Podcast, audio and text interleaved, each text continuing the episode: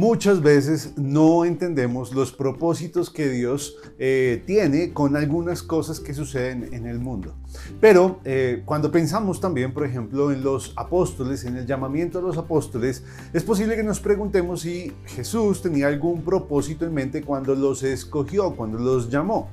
Normalmente pensamos que Dios obra indiscriminadamente, pero eso no es así, porque todo lo que Dios hace siempre responde a su plan redentor en el mundo. Y el llamamiento de los doce ilustra esta verdad. A Marcos, en su capítulo 3, hablando de este momento, nos deja ver, nos habla de esos tres propósitos que Jesús tenía con el llamamiento de estos hombres. Y podemos hallar algo muy especial para nosotros en el propósito que Él les compartió a estos doce eh, hombres.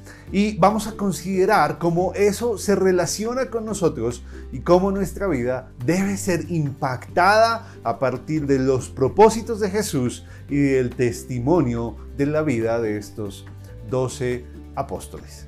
Acompáñenos acá en un momento con Dios.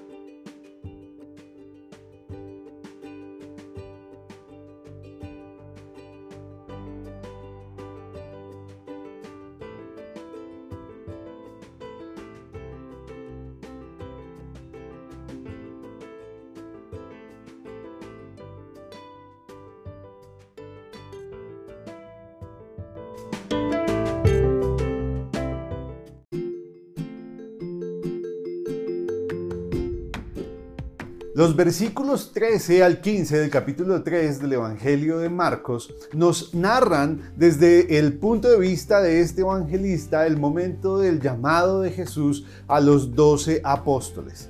Y en esa porción hallamos los tres propósitos que Jesús tenía con el llamamiento que le hizo a estos hombres.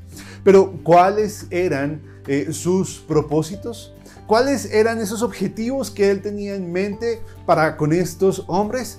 Pues el primero de esos era que ellos estuvieran con él.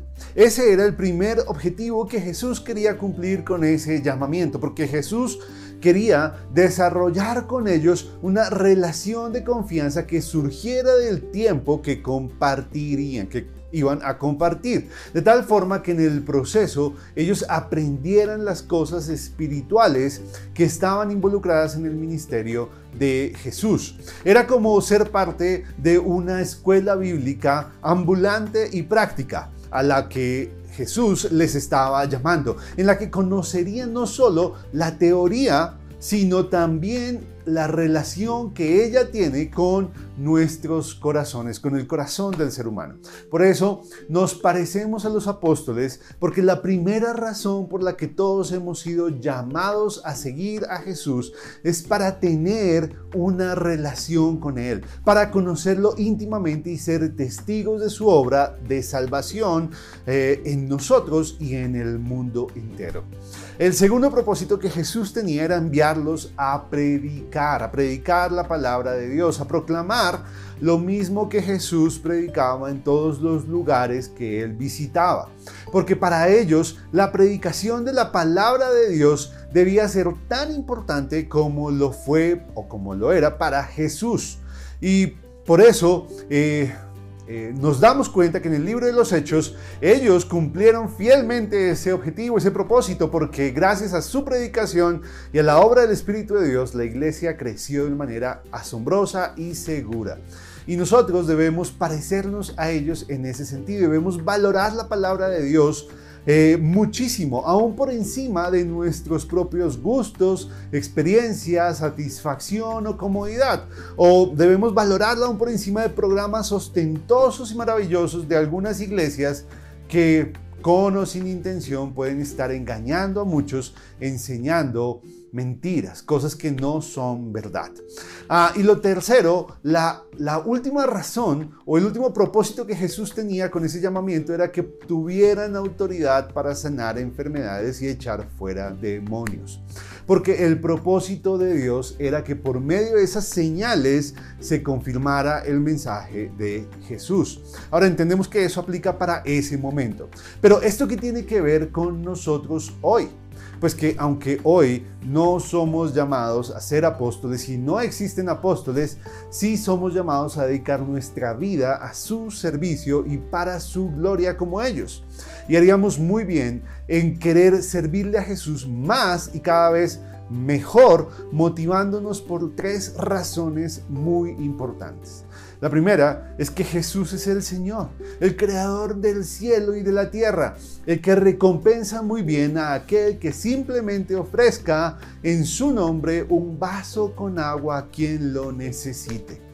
La segunda razón es porque su amor por nosotros es muy grande, porque su obra de salvación, su sufrimiento en la cruz y la esperanza que nos ha otorgado deberían hacer que nuestro corazón se constriña y se sienta impulsado a brindarse a Él en una muestra de profundo agradecimiento y adoración.